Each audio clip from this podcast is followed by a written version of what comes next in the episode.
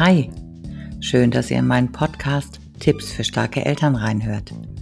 Ich bin Carola Baumgarten, Elternkursleiterin und Elterncoach und selber Mutter von zwei Jungs. Hier bekommt ihr von mir regelmäßig unregelmäßige Ideen und Tipps für ein entspannteres Familienleben, die schnell und relativ einfach umzusetzen sind.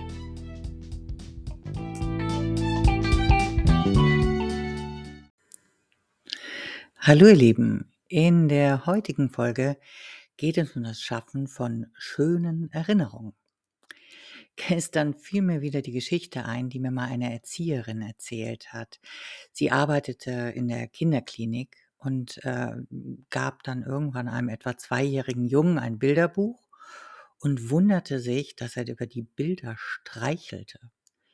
Bis ihr klar war, das war gar kein Streicheln, sondern der Versuch des Wischens, wie man es auch auf dem Smartphone oder dem Tablet macht. Damit war klar, dieser Junge hatte wahrscheinlich bis dahin noch nie ein Bilderbuch in der Hand. Hm. Könnt ihr euch noch daran erinnern, wie es war, wenn euch vorgelesen wurde und ihr die passenden Bilder dazu im Bilderbuch bestaunt habt?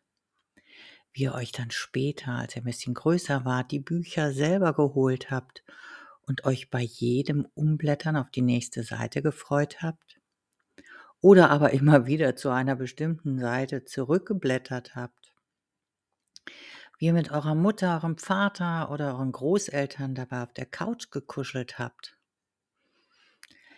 Das sind doch eigentlich wunderbare Erinnerungen, oder?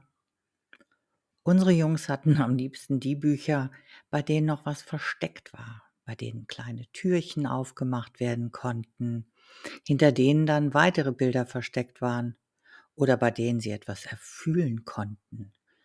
Wie fühlt sich zum Beispiel die Zunge von einem Frosch an oder der Flügel eines Käfers? Manchmal haben sie auch uns die Bilderbücher vorgelesen und sich dabei dann eigene Geschichten ausgedacht.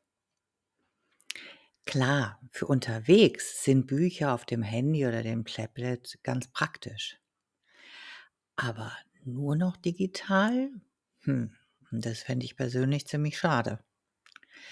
Schenkt euren Kindern die Erfahrung mit echten Büchern. Die können angefasst, geknickt und auch mal in die Ecke gefeuert werden. Und sie können vererbt werden.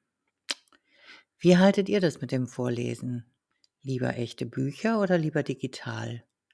Oder nutzt ihr beides? Erzählt mir gerne von euren Erfahrungen. Ich freue mich drauf. Bleibt stark und gesund. Eure Carola.